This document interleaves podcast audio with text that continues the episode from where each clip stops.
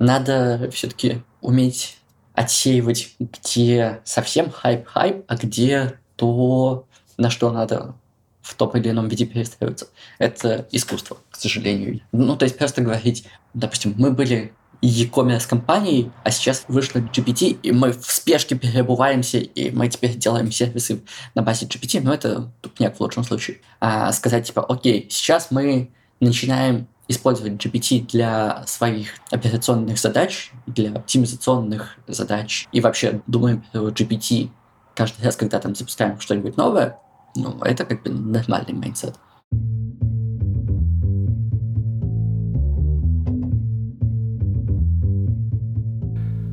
Привет, я Юра Агеев, и это 265 выпуск подкаста Make Sense. Вместе с гостями подкаста мы говорим о том, что играет важную роль при создании и развитии продуктов. Люди, идеи, деньги, инструменты и практики.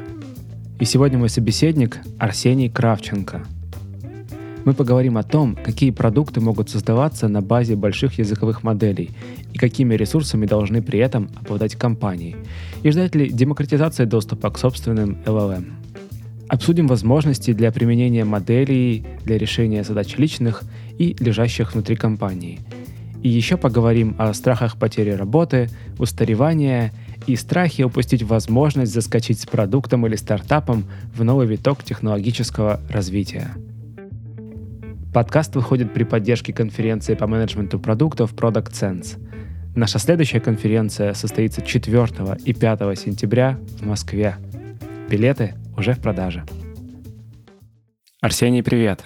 Привет. Расскажи немного про себя, пожалуйста. Э, так, что мне про себя рассказать? Я машин инженер, я занимаюсь этим последние лет 8. В принципе, в каких-то технологических компаниях я работаю последние лет 12. Че, это уже сложно запоминать. Вот это время идет. Еще я а, автор книги Machine Learning System Design.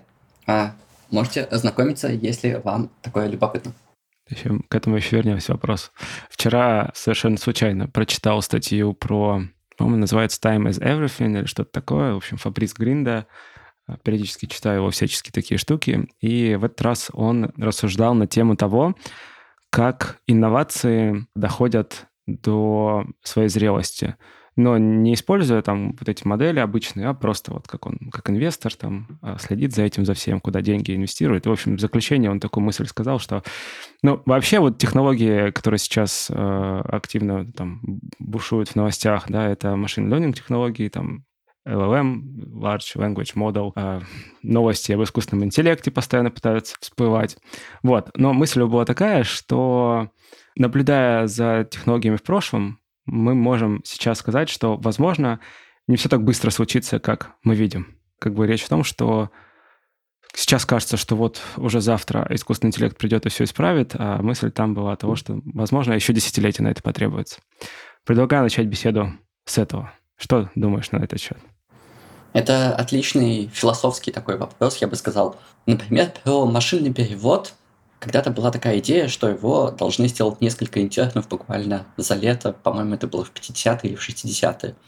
И эту историю очень любят все машинлернинговые как бы, академики рассказывать, когда приводят примеры того, насколько невозможно оценить сложность и вероятность достижения какого-то э, сложного research-проекта. И ведь искренне полагали, ну а что там, мы вон компьютеры у нас уже есть, большие, в комнатах стоят, а, по идее, язык довольно простой. Сейчас мы там немножечко какую-то ведем таксономию и туда-сюда все сделаем. Но, как показала практика, машинный перевод случился в нормальном качестве вот только в десятых годах а, на наших глазах буквально.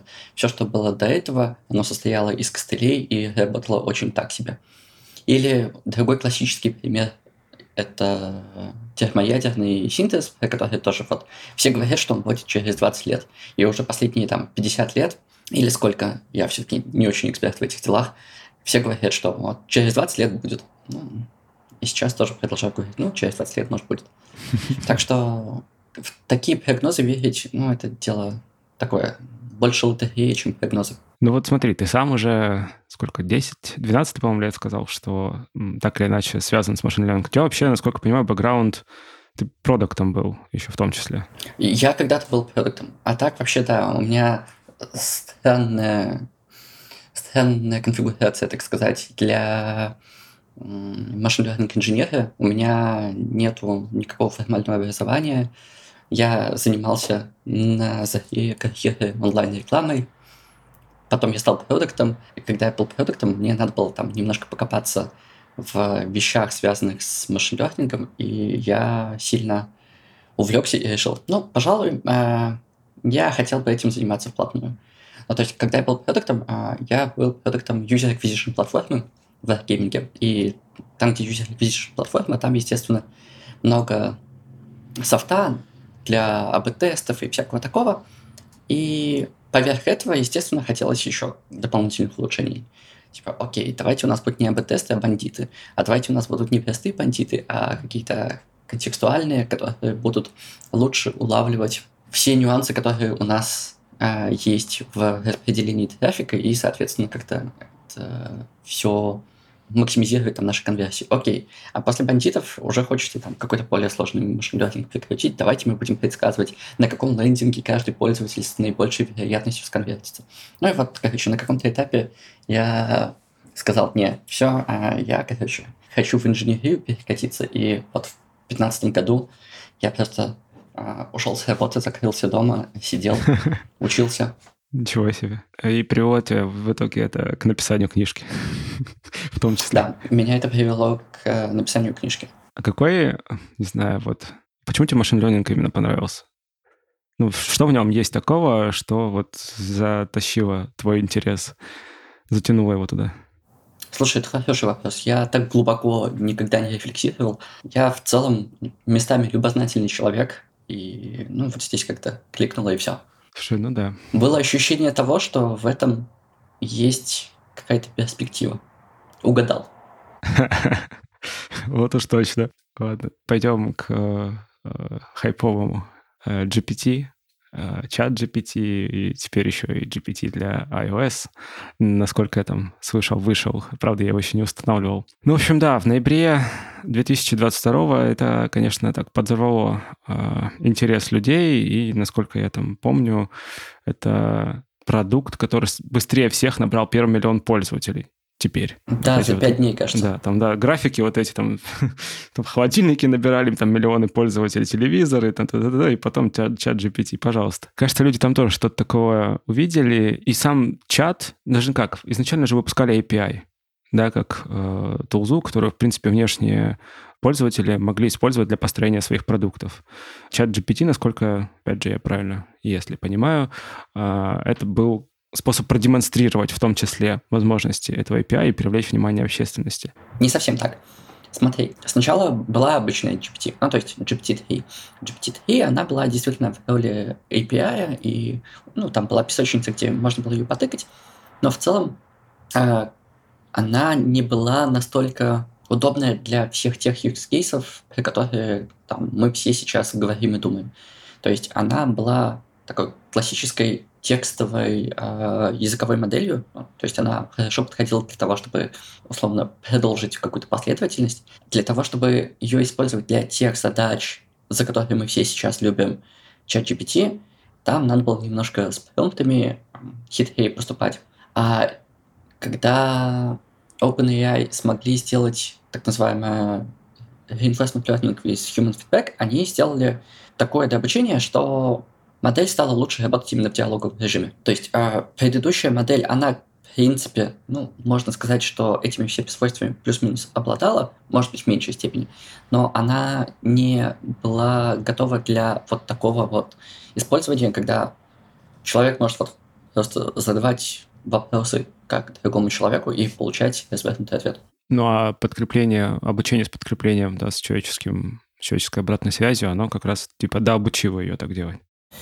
Да, ну, то есть вообще э, обучение с подкреплением это как бы большая область, а там вот у них была одна конкретная работа, которая позволила как бы сделать последний шаг для того, чтобы модель стала гораздо более юзабельной людьми. Human-friendly.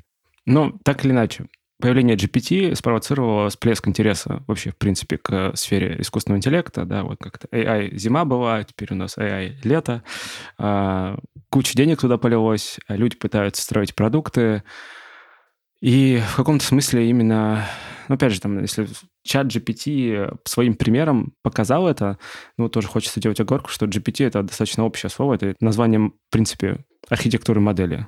Ну да, это семейство. Да, вот просто семейство. Вот, а, но тем не менее, вот давай поговорим об этом. Продукты. Да, вот продукты решают задачи, решают проблемы пользователей.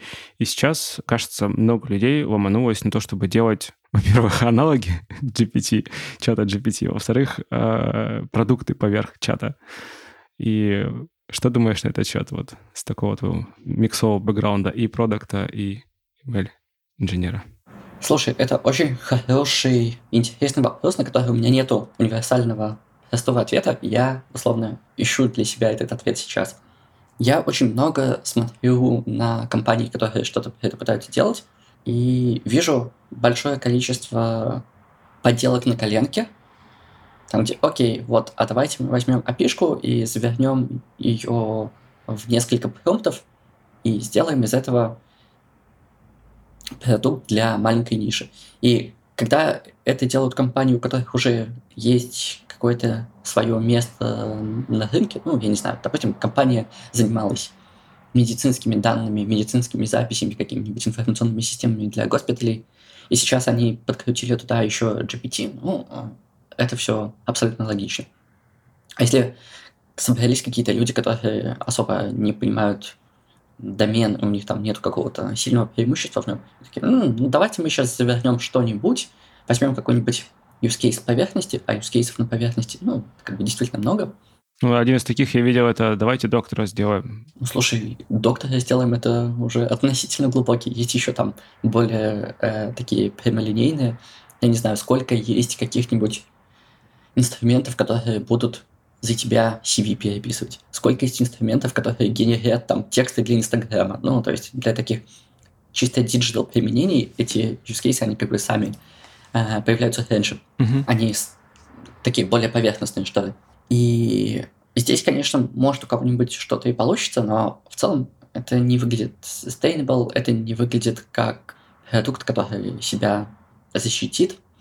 Ну, потому что там Красный океан, условно, у тебя есть миллион компаний, которые, ну ладно, не миллион, но там десятки, сотни, местами тысячи э, людей и компаний, которые, а, а вот сейчас, как начну я делать текст для Инстаграма, они все подключаются к одной и той же API, они все делают э, плюс-минус похожие пункты, и ну, как бы далеко это все не уйдет.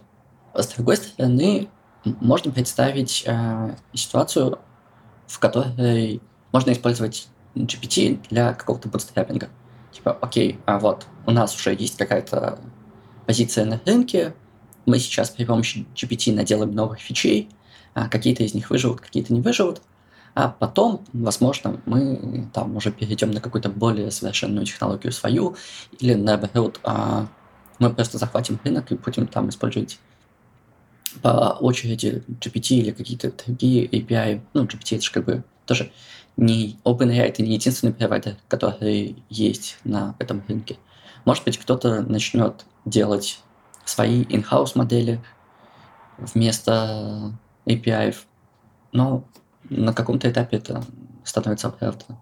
Есть еще, допустим, отдельная ниша делать что-то похожее на GPT для тех случаев, когда использование 65 API ограничено по каким-то там privacy причинам.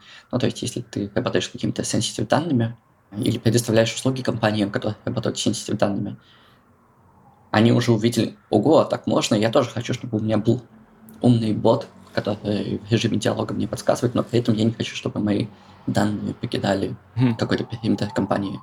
Ну вот несколько направлений, да, ну то есть направление, когда люди пытаются что-то копировать, когда люди пытаются доделывать какие-то маленькие штуки, ну мне кажется, вот часто этим грешат э, ребята с Product Hunt, э, не в обиду им сказано, но такое там часто появляется. Есть, есть ситуации, когда люди вот находят какую-то маленькую нишу и захватывают ее у них там есть какое-то свое комьюнити, они же...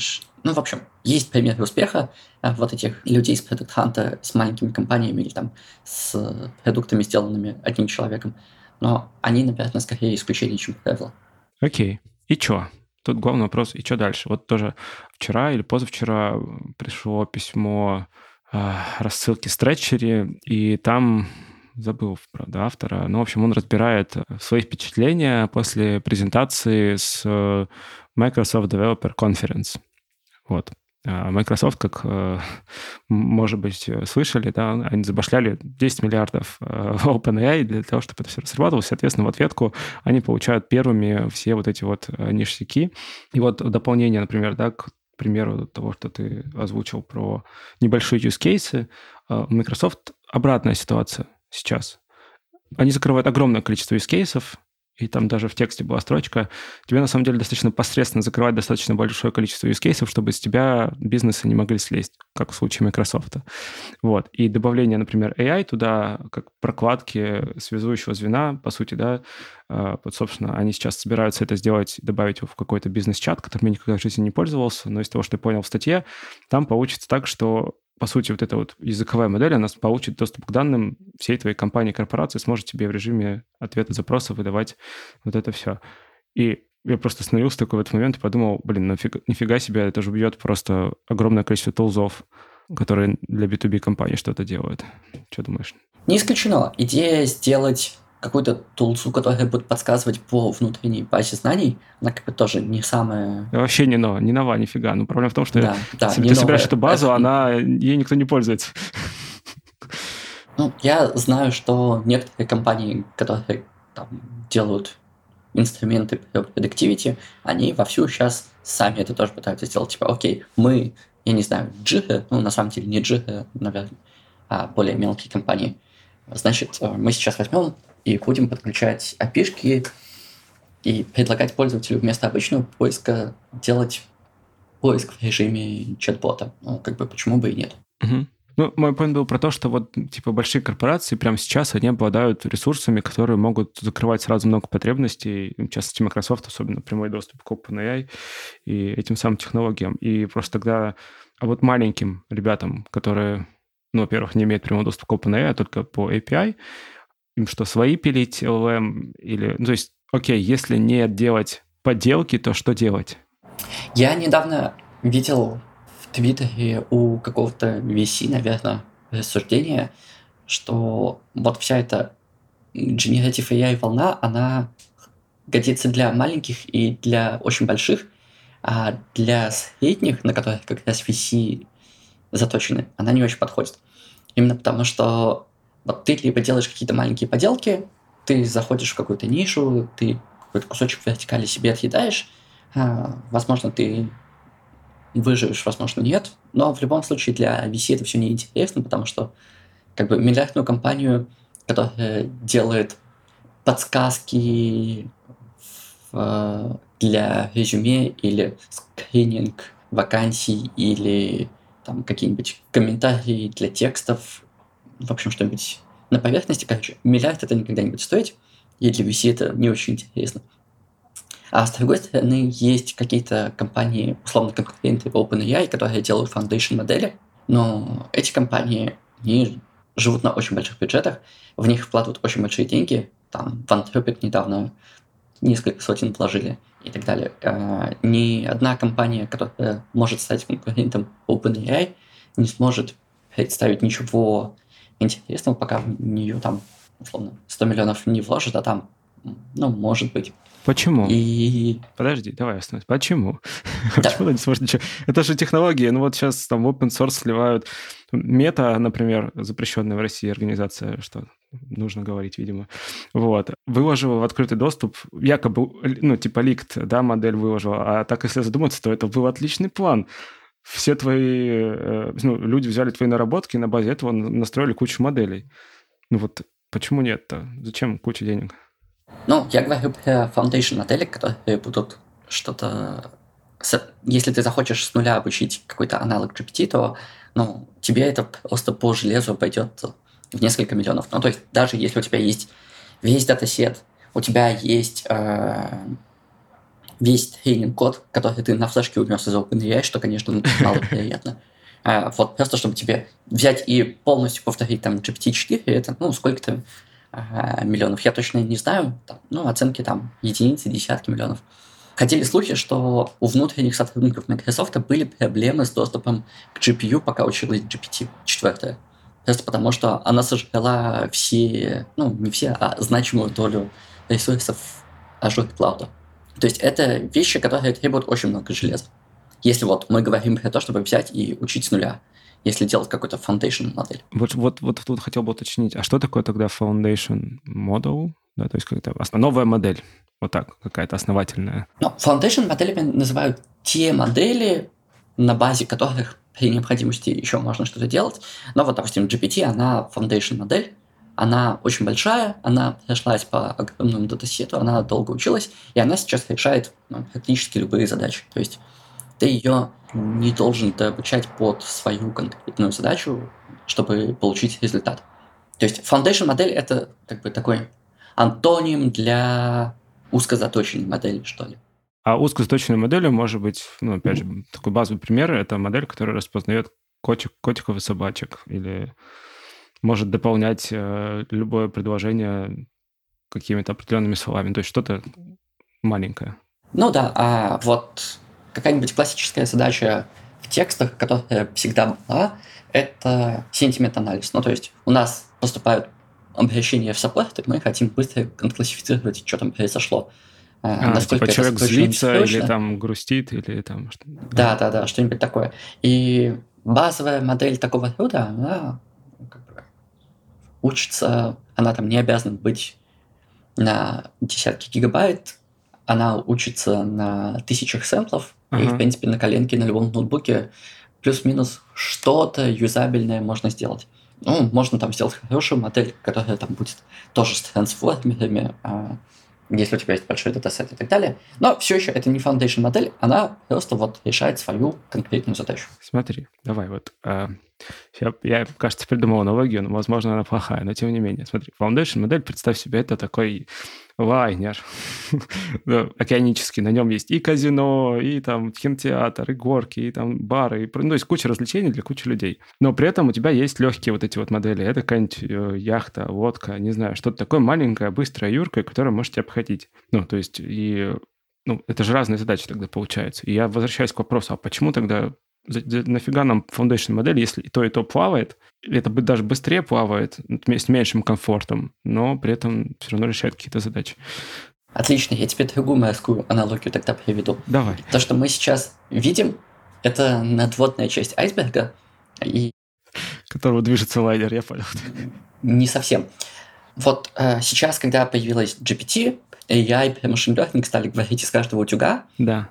а всякие такие простые модели, которыми там классифицировали спам, не спам, которыми классифицировали, насколько этот пользователь недоволен, которыми классифицировали, где котик, где собачка, обнаруживали там какие-нибудь дефекты, обнаруживали нарушения и так далее. Вот этого всего было просто целая куча, просто оно не такое секси, это не так говорили. Ну, типа, чат GPT это такой вау, и поэтому про него все говорят это действительно вау даже э, не для вот, людей из тусовки, а не только как бы для обывателей, которые «Ой, компьютер со мной разговаривает». Вот это, конечно, поворот. Но вот такие какие-то простые э, задачи, которые решались не foundation моделями, а какими-то очень нишевыми моделями, ну, как бы их много, они вовсю использовались в продакшене, в любой технологической компании и так далее. То есть в этом ничего нового просто нету, но про это не так весело говорить. В этом нету такого вау-эффекта. И в этом нету никаких, э, то, что называется emergent properties. Ну, то есть как бы у ChatGPT есть одно очень неочевидное, возможно, со стороны свойство, то, что никто ее не учил в формате, что она должна проявлять такие свойства, которые, там, опять же, человек со стороны может считать проявлением вот человеческого интеллекта. Вести вот прям диалог. Отвечать на вопросы, которых э, в явном виде в датасете не было и так далее. Ну подожди, но с какой-то стороны тоже заложено в архитектуру. Я смотрел только видосики какие-то по разбору того, как там GPT работает. И если я правильно понимаю, да, то там копируется часть того, часть прошлой переписки, да, вот типа вот эта предыдущая переписка, э, там потом пишется пользователь один задает вопрос, двоеточие, и, собственно, текст вопроса по тому тексту, да, и пользователь 2, то есть я как агент, то есть как GPT, отвечаю, и вот он пытается закончить предложение. И дальше идет предсказание на каком-то пассивом, не пассивом, не суть. Ну, то есть это, ну, как бы частично архитектура или нет? Да, но при этом GPT показывает э, возможность отвечать на те вопросы, которых вот в явном виде в датасете не было. То есть некоторые свойства, а, они вот просто сами появились. В этом как бы и есть весь магический слой. То есть если мы говорим, вот у нас будет бот, которого мы учим просто отвечать конкретно на вопросы в саппорте. И мы взяли, обучили там модель попроще, которая умеет просто подбирать один из тысячи готовых ответов. Или пускай даже генерить новый ответ, но она все равно там живет в каком-то своем маленьком домене, у нас есть датасет, который заточен под этот маленький домен. Модель выучила этот датасет, она в нем хороша. А если мы ее попробуем потыкать палочкой и спрашивать что-то другое, ну, то есть вот у нас модель про Custom Support, а мы ее про астрономию начнем спрашивать. А, ну, и чушь какая-нибудь получится. А вот у GPT очень широкое покрытие в том плане, что на практически любую тему она за счет вот своей эмерджентности такой может выдать адекватный ответ. Иногда галлюцинируя. Вернемся к э, тому, с чего начали, к вопросу про фундаментальные, получается, модели и тому вопросу, что это либо бизнес маленький, либо бизнес большой, да, либо продукт там какой-то узкозаточенный прям совсем, либо вот как корпорации пытаются капитализировать это все. И тогда вопрос «почему?» Ответ на вопрос «почему?» он, он сводится к тому, что ну, либо маленькие, которые все-таки строят поверх этих самых моделей фундаментальных, а либо большие, которые способны построить эти большие новые фундаментальные модели, потому что там могут появляться какие-то эмерджентные свойства. Вот такой ответ? Или все-таки я неправильно понял? Ну вот смотри, большая компания может построить такую модель, условно, новую GPT, аналог GPT, альтернативу GPT, и подсадить на нее там кучу компаний поменьше. Маленькая компания может э, покрывать свой конкретный use case. А среднюю, что может сделать средняя компания, мы про это тоже можем сейчас поговорить, но тут нету как бы очевидных ответов, таких очевидных ответов. А про вот эти все эмерджентные свойства мы говорили не потому, что... Сейчас. У тебя была не очень точная формулировка. Ты сказал, что компании могут делать foundation модели, потому что эти модели проявляют свойства. Это не совсем так. А, просто сделать foundation, foundation модель, как GPT, позволяет захватить большой кусок рынка, очень большой кусок рынка, и никто не сомневается, что там у OpenAI все будет хорошо. Но при этом сделать такую модель с такими свойствами ты можешь только если ты очень большая компания. Окей, okay, но вот мета... Ну, смотри, по сути, они пошерили фундаментальную модель. Правильно понял? Или... Да. Так, теперь эта модель... Ну, там есть ограничения по лицензии, конечно, да, что ее коммерчески там использовать нельзя. Но тем не менее, ну вот, и, и, так, может же и такое быть. Слушай, это вообще очень хороший вопрос, и я видел какие-то такие конспирологические теории, что они ее поширили специально, видел теории, что нет, это действительно случайная утечка. Не совсем понятно. Хорошо это для меты, с какой-то стороны, да, потому что в итоге на основе этой их модели лама наделали очень много всякого интересного. Ну, насколько я понимаю, они там даже порешали некоторые проблемы, которые ну, внутренние инженеры там не могли решать. Да, да. А, то есть я уверен, что как бы мета, если они хотят использовать эту модель в своих целях, они сейчас из open source смогут подчеркнуть какое-то количество идей и улучшений. То есть это на самом деле хороший эффект. Но в итоге получается, что на базе лама ты можешь делать какую-то свою модель, ты можешь ее доучить на своем датасете, э, ты можешь делать там что-то, что будет по качеству хуже, чем GPT сейчас, но, возможно, для твоей задачи оно будет good enough. Возможно, ты ее доучишь на своей задаче, так что на твоей э, достаточно широкой, но все еще на кастомной задаче она будет лучше, чем все, что есть в готовых API, потому что готовые API ты файнтюнить особо не можешь. А вот это чат GPT, там GPT-4 ты не можешь файнтюнить, Anthropic ты не можешь Файнтюнить файнтюнить. это... Да, обучать под свою задачу. Да. мгм. То есть я могу себе представить ситуации, в которой было бы неплохо взять самую большую модель из доступных в open source, если у тебя там много данных, доучить на своих данных и сказать, все, у меня теперь модель, которая в моем домене самая сильная. Есть э, foundation модели такие доменные. Вот Bloomberg сделал свою Bloomberg GPT, а Bloomberg GPT это foundation модель, заточенная под финансы. То есть они взяли очень большой датасет э, данных своих внутренних финансы, смешали его там с каким-то более публичным датасетом и обучили достаточно большую модель. И на какой-нибудь задаче э, астрономию она, скорее всего, будет хуже, чем GPT, но при этом по финансам она очень хороша. То есть она foundation модель для своего домена. И внутри Bloomberg они там смогут ее использовать для множества разных задач и потенциально передавать кастомерам они ее тоже смогут для множества задач, связанных в каком-то виде с финансами. То есть это вот какой-то такой средний слой. Но при этом все еще они ее не могли делать на базе ламы, потому что лама не годится для коммерческого использования. А, соответственно, им пришлось учить с нуля, и это стоило значительных денег, поэтому там average Joe так не сможет сделать.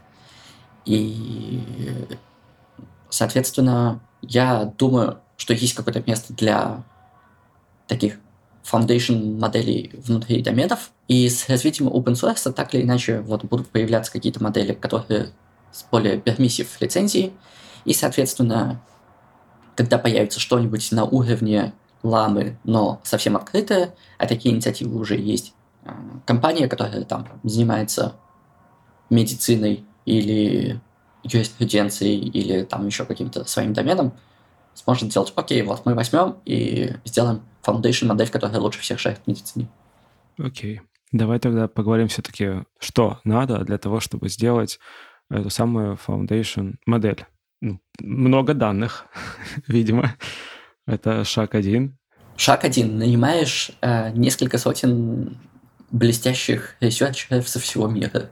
Machine learning? Шаг два. Что? Которые machine learning инженеры или что? Ну, они даже не инженеры, они скорее вот именно сайентисты все-таки. А зачем? Есть Подожди, вот- зачем? Это же уже известная архитектура, кажется. Там же какие-то схемки рисуют в интернете. Слушай, ну, дьявол, конечно, в деталях. А, в машин тусовке все очень сильно бомбили от того, что когда вышел GPT-4, они опубликовали статью на 100 страниц, и в этой статье ничего не сказано. Ну, То есть они они только про GPT-2, по-моему, архитектуру публиковали или что-то похожее хотя бы. Да. Да. По-моему, тоже не то. Ну, то есть, что-то есть, а чего-то нету. И большая часть представления о том, что именно а, в GPT-4 сделано, ну и в 3 тоже, это спекуляция. И очень любопытно, где тот secret source, который позволяет вот это все сделать. Все, что есть в open source, оно ну, не дотягивает. Оно неплохое, оно там позволяет решать многие задачи. Но все еще есть какой-то заметный гэп, который не удалось достичь. Поэтому, если вот компания хочет сказать, окей, мы хотим что-то GPT-4 уровня, э, это не- нельзя сделать там, просто наняв рандомных машин инженеров. Там Понял. есть какие-то секреты, про которые можно только догадываться. Так, это первый шаг. Шаг второй. Шаг второй – собрать и вычистить очень большой датасет. Опять же, непонятно, на чем учили GPT-4. Ну, то есть есть какие-то большие датасеты, э, которые используют для обучения в паблике. Но нельзя утверждать, что нету каких-то кастомных датасетов OpenAI. Непонятно. Мы точно не знаем. И с датасетами тоже еще непонятно, как их довычищают. А что это значит учащать? Ну, а, если просто учить на всем подряд, модель может быть biased, она может хуже а, покрывать какие-то корнер кейсы. Ну, в целом, короче, с данными надо работать, их надо вычищать там от дубликатов и так далее. А, тут опять много нюансов. Вообще, а, еще несколько лет назад все говорили, вот, надо обязательно работать с данными, чистка данных это там наше все.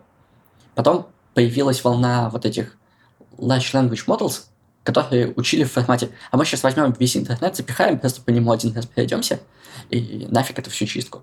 Потом начались вот эти до обучения, допустим, OpenAI когда-то публиковал статью Instruct GPT, по-моему, она называется, и, скорее всего, что-то похожее вот используется в ChatGPT. Я тут, кстати, не сильно большой эксперт, я эту статью даже сам не читал.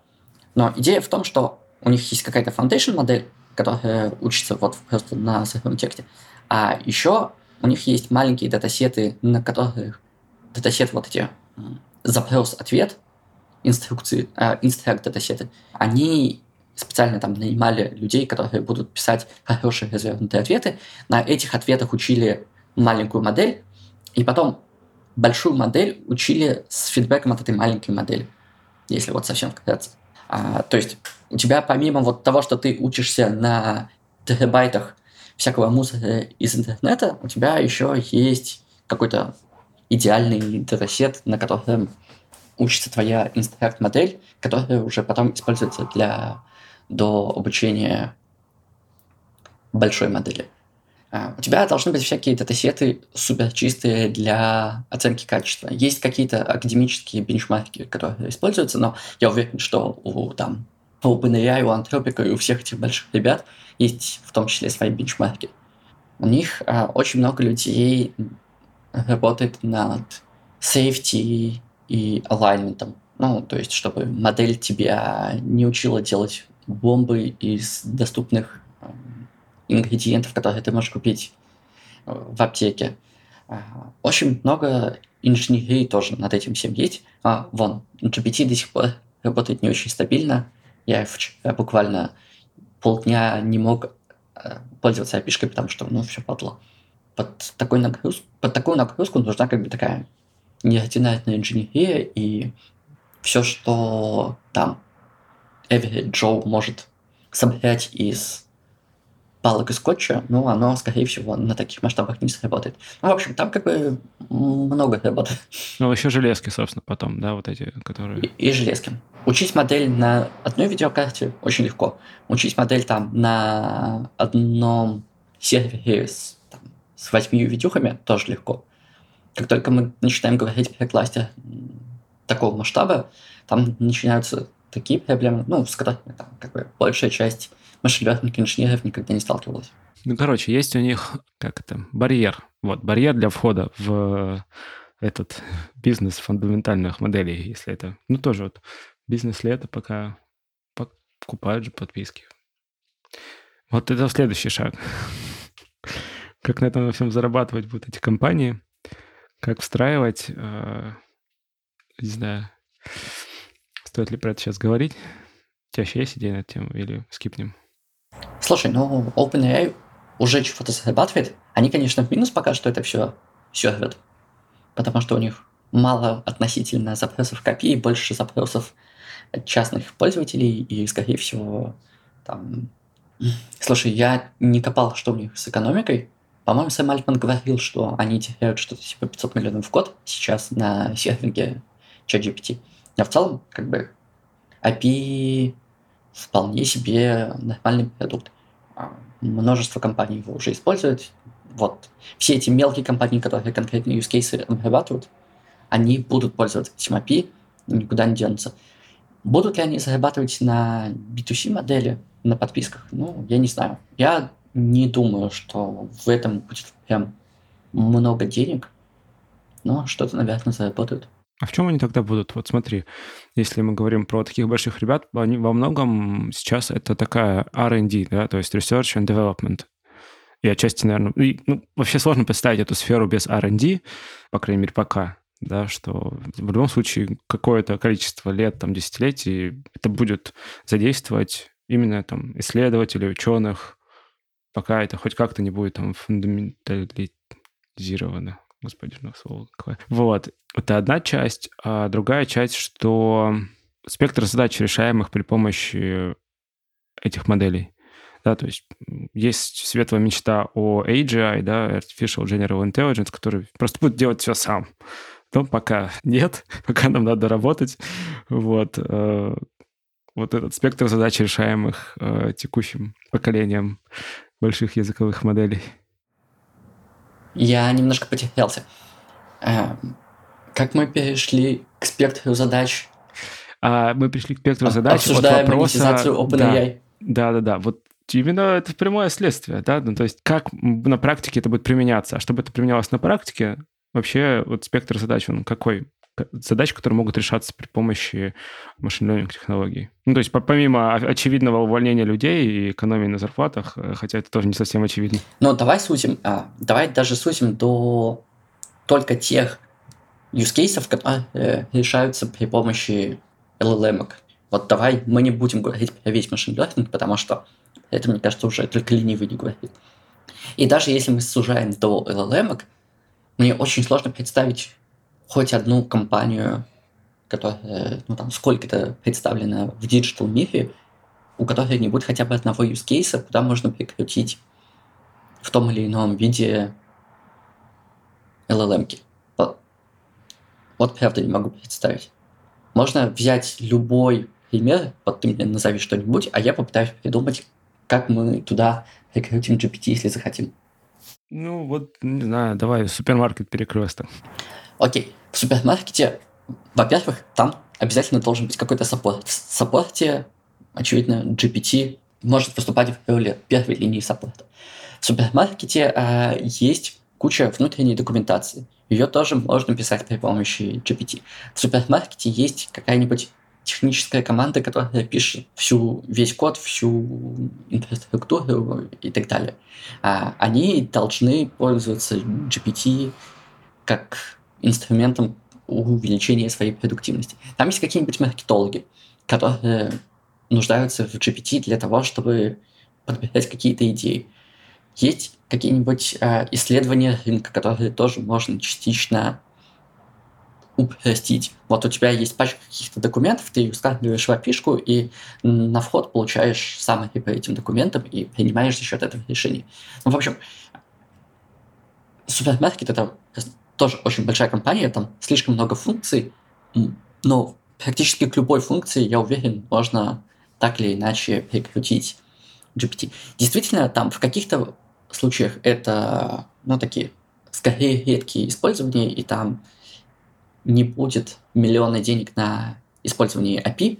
Но вот я сказал, что маркетологам нужны свежие идеи. Угу.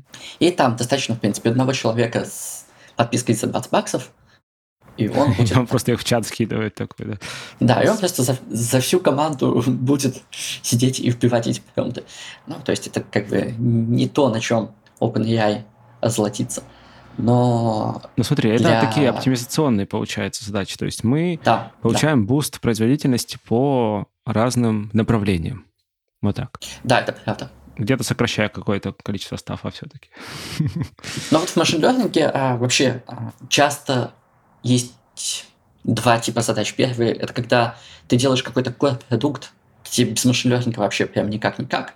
А есть, когда компания вообще немножко другое, а машин learning это там свистелки. Эти свистелки могут чего-то оптимизировать, в каких-то случаях они оптимизируют очень много, и без него вообще никак. А, то есть ты просто не выдашь конкуренцию. Но это все еще оптимизация, а не основной продукт, не основной сервис. И появление GPT, оно сильно демократизировало те куски оптимизации, которые там в том или ином виде текст, а в том или ином виде текст у нас почти все. А чтобы вот прямо продукты новые появлялись, тут мы возвращаемся к нашей первой части беседы. Да, будут появляться какие-то новые продукты. Это получается, продукты будут появляться там, где без... Ну смотри, тут тоже интересно, если мы говорим, вот есть оптимизационные задачи, задачи, связанные прям где без ML и, там, например, этих больших языковых моделей вообще нельзя. Что это за продукты второго типа такие? Там, где нельзя без... Там типа с машин вообще никак? Да. Ну, вообще их много. Я, например, э, работал в компании, которая делала поиск дефектов на фабриках при помощи машин и там мы ставили большие черные ящики, куда клали какой-то собираемый девайс, и мы там делали фотографию, и на этой фотографии э, определяли, все ли с них хорошо. Это не рисковые модели, естественно, но вот просто пример такого продукта, который без машин невозможен. Ну, потому что в этом как бы главная фича. Ну, в теории могли же люди также смотреть, но, с другой стороны, там точность была бы, наверное, ну, не та. да. В этом как бы инновация, так сказать, mm-hmm. что до этого там смотрели люди, а сейчас тебе не надо для этого нанимать такое количество людей, и они все равно не так... Ну, у людей, короче, глаз замыливается на каком-то этапе. Очень сложно сидеть и смотреть э, там, часами напролет, достаточно ли у тебя припоя в левом верхнем углу. Что касается LLM, я не знаю, если честно, ни одного прям такого супер инновационного use кейса сходу вот на ум не приходит. А много вот компаний, которые на самом деле появились еще до ChatGPT, которые не были бы возможны там 5 лет назад и без машин-лернинга, соответственно, не были бы возможны. Ну, машин-лернинга как технологии в целом, ты имеешь в виду? Да, но э, без LLM в том числе. Ну вот есть какой-нибудь копия AI или Jasper или кто там, а, которые генерят тексты для каких-нибудь объявлений at scale, так сказать ты этого не сделаешь, если у тебя нету каких-то языковых моделей. Но говорить, что окей, вот сейчас появилась ChatGPT, и мы выйдем на этот рынок, ну, это довольно наивно, очевидно. Вот тоже пытаюсь сейчас из прочитанного как-то выдернуть а, вот революционные какие-то use кейсы, и они все, все, что приходит в голову, они там с вау-эффектами, но как раз из разряда, что мы не ждали такого, что это так может. Дальше вопрос получается действительно того, как это применять на практике. Ну, то есть я могу представить большое количество фичей в существующих продуктах, которые основаны на GPT и аналогах. Но делать продукт, который полностью основан ну, только GPT powered и все, это довольно рисково. А почему? Ты имеешь в виду GPT как конкретно GPT вот от OpenAI э, рискованно? Да, или? да, а, да. Что окна на вендора, получается. Ну, даже лог на вендор это тоже такая проблема, но тут скорее в том, что тебе очень сложно будет конкурировать с теми, кто сделал все то же самое. И у вас там что, интерфейсы вот разные, дистрибуция разная, но ядро продукта то же самое, и задачу вы будете решать одну и ту же, и косячить вы будете в одних и тех же случаях. А вендор лог, ну, да, это проблема. Я знаю одну компанию, которая работала с OpenAI, еще до всего этого хайпа, и на каком-то этапе им сказали, знаете, ребята, мы вам больше не будем предоставлять сервис, потому что нам не нравится то, что вы делаете. У вас есть две недели. Ну, это грустно. Да. Я думаю, это были довольно жаркие две недели. Срочно поднимаем ЛВ. О, кстати, возвращаясь к задачам компании и решению этих задач. Окей, есть фундаментальные foundation models, и мы говорили о том, что могут быть задачи более узконаправленные.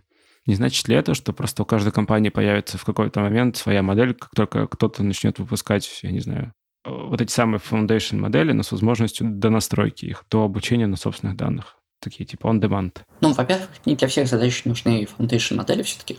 Это прикольное свойство, но оно не обязательное для какой-то полезной продуктовой задачи. До обучения foundation моделей оно в каком-то виде будет, оно в каком-то виде есть. Ну, то есть та же старая GPT-3, которая еще не в чат формате ее, вот можно дообучать, пожалуйста. Бери, Нет, ну а если мы говорим про то, что в компании, не знаю, там миллионы строк данных каких-то, ну, то есть и они приватные, ну, вот так, не хотят они их забрать. В смысле, будет ли каждая компания делать свою да. э, внутреннюю foundation модель? Ну, не каждая, но какое-то количество будет, да. Тут сложно делать прогнозы пока что, знаешь, это еще не стало таким вот прям супер комодити. Это сейчас делают только фантюны ламы, делают сейчас только энтузиасты. Делать что-то с нуля, foundation модель, это дорого. И как бы просто так в это впрыгивать пока что не будешь. Когда либо это станет дешевле, либо в open source появится там... Ну вот с нормальной лицензией какой-то для коммерческого. Да, с нормальной лицензией, и что можно быть за малые деньги дообучить, тогда это станет как бы более приемлемым. Ну вот я не знаю, представь, что ты там работаешь продукт-директором в какой-нибудь компании, э, и к тебе приходит какой-то чувак и говорит, слушай, я тут подумал, давай мы сделаем foundation модель, она нам разложит туда, сюда, пятое, десятое. Ну и как бы нормальные вещи он тебе предлагает. Действительно, там use case, он не то чтобы супер важный, но пригодился. и тот use case хороший, и этот. Но если выяснится, что бюджет вот этого всего проекта полмиллиона и может не полететь, ты, скорее всего, скажешь, ну, типа, чувак, ясно, спасибо, а, ну, давай в другой раз. А если окажется, что это стоит 5 штук и неделю работы, ну, типа, ништяк, давай попробуем. Дайте две. Ну, смотри, при этом волна хайпа...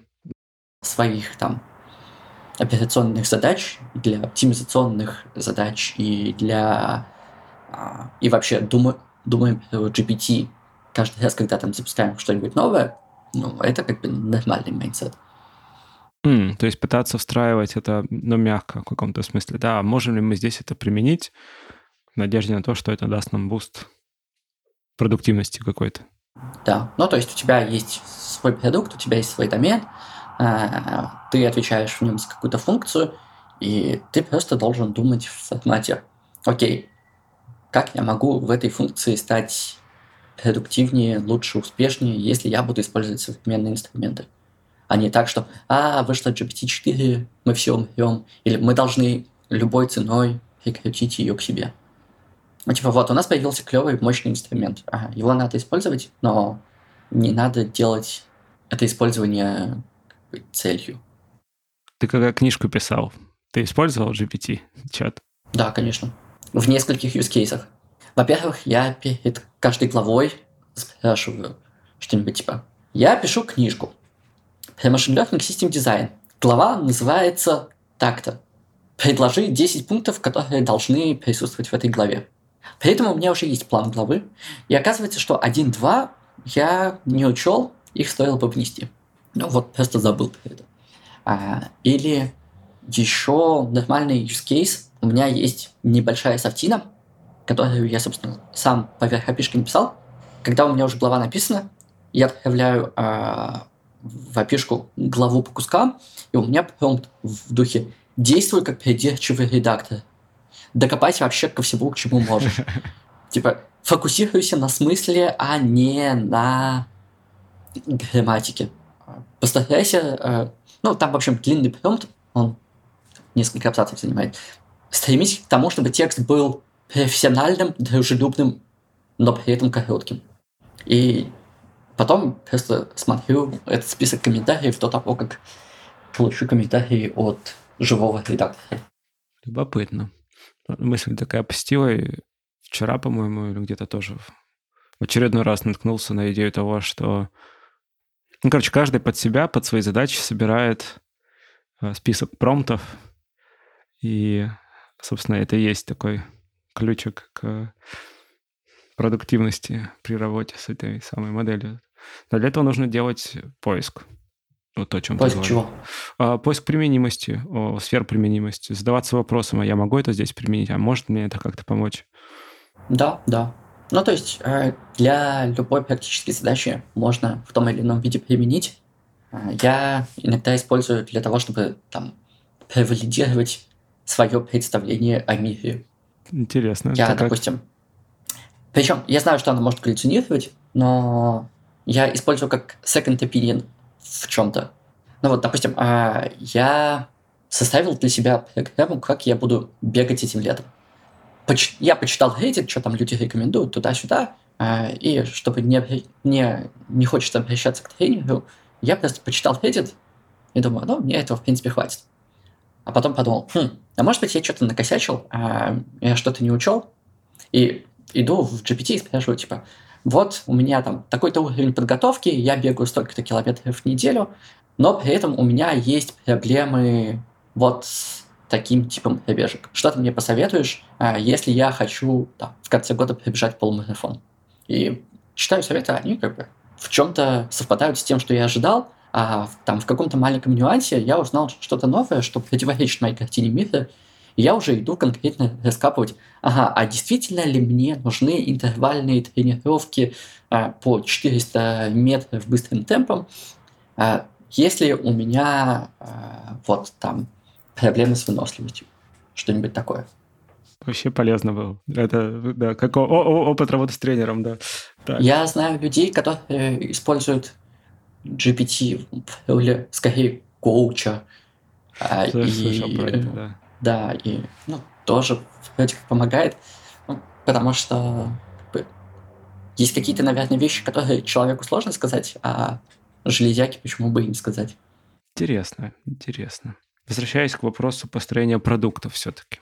Если, да, вот мы поговорили про применение на личном уровне, про поиск, собственно, сфер применимости. Компании могут поступать точно так же. Они могут задаваться вопросом о том, как и где они могут применить э, большие языковые модели, э, если есть опасения, что можно остаться на обочине истории.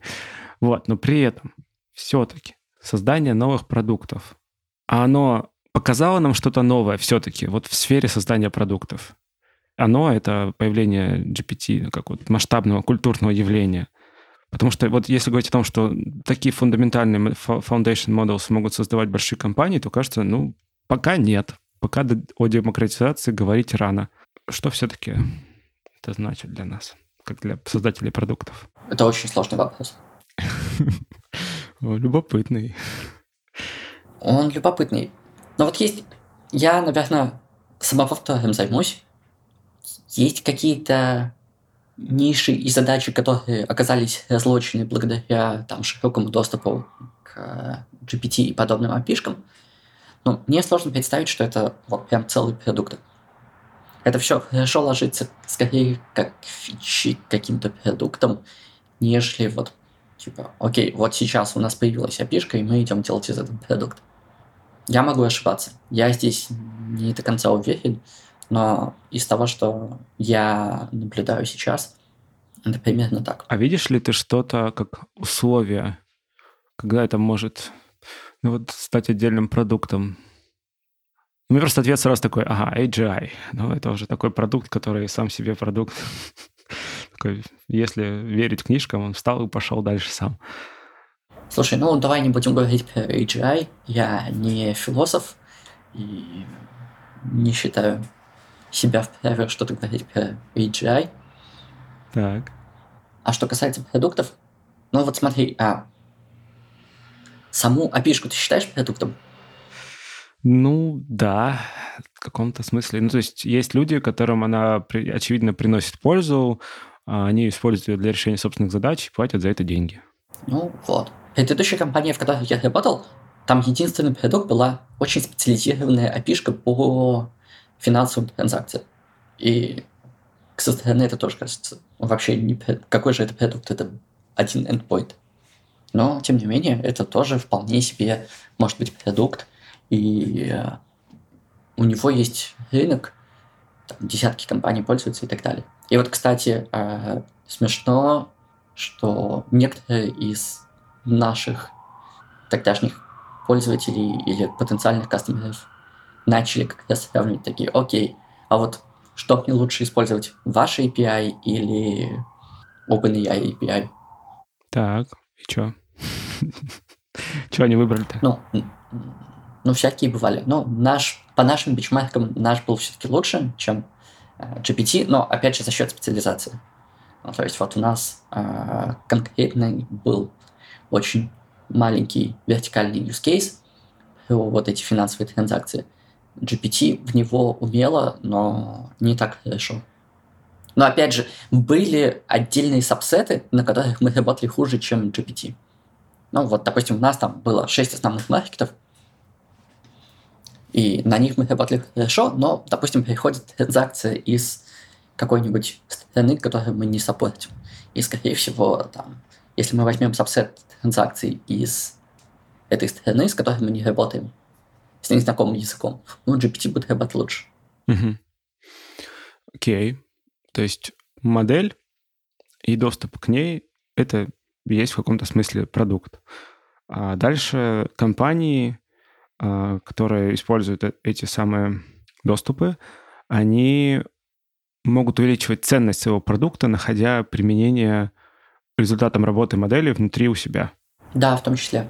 Можно покрывать какие-нибудь кейсы своей, своего софта при помощи GPT. Получается, что это просто... Если ты заявляешь об этом публично, то опять же, тогда получается, что те, кто также имеет доступ к этой модели, могут взять и сделать точно так же. И тогда как бы тебе надо не говорить об этом, что ты используешь эту самую модель для того, чтобы сделать вот это и вот это, чтобы они не догадались сразу. Я слышал обратное, что люди, которые не используют GPT, говорят, что они используют GPT просто потому что это модно. целях. Да, потому что это модно. Ну, то есть, э, если у тебя там какой-то нишевый продукт, ты действительно можешь э, обучить какую-то свою модель на своем датасете, и оно будет работать сейчас, возможно, лучше или дешевле, или где-то лучше, где-то дешевле.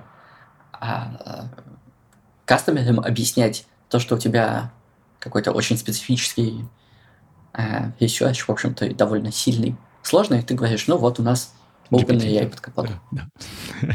Мы слышали про это, да? Интересно. Ну, как бы на Fear of Missing Out можно играть с двух сторон. Да, да. Такой, знаешь, антихайп выпуск получился, мне кажется. По крайней мере, у меня такое ощущение сложилось. Можем себе позволить. Ох. Арсений, спасибо тебе большое за интересную беседу. Мне очень понравилось. Взаимно. До встречи. Пока-пока. Пока. Это был 265 выпуск подкаста Make Sense. Сегодня вы слушали Арсения Кравченко и меня, ведущего подкаста Юру Агеева. Если вам понравился выпуск и вы считаете информацию, которая прозвучала полезной, пожалуйста, поделитесь ссылкой на выпуск со своими друзьями, коллегами, знакомыми. Ставьте лайки и оставляйте комментарии в сервисах, где слушаете подкаст. Это поможет большему количеству людей узнать о том, что он существует. Спасибо, что были с нами. До следующего выпуска. Пока.